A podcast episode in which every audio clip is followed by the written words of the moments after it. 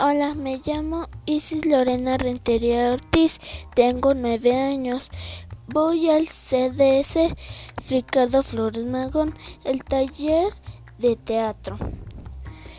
Si pudieras ser un héroe o heroína, ¿cómo ayudarías a las niñas y niños que sufren violencia?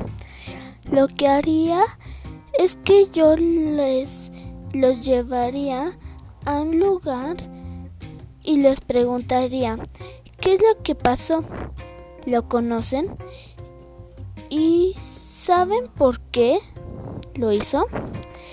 O también los llevaría a un lugar divertido y les preguntaría cómo pasó, qué les hizo y es familiar. Y les diría aparte que lo olvidaran porque yo los protegería y los cuidaría. Así yo, así yo protegería a las niñas y niños que sufren violencia.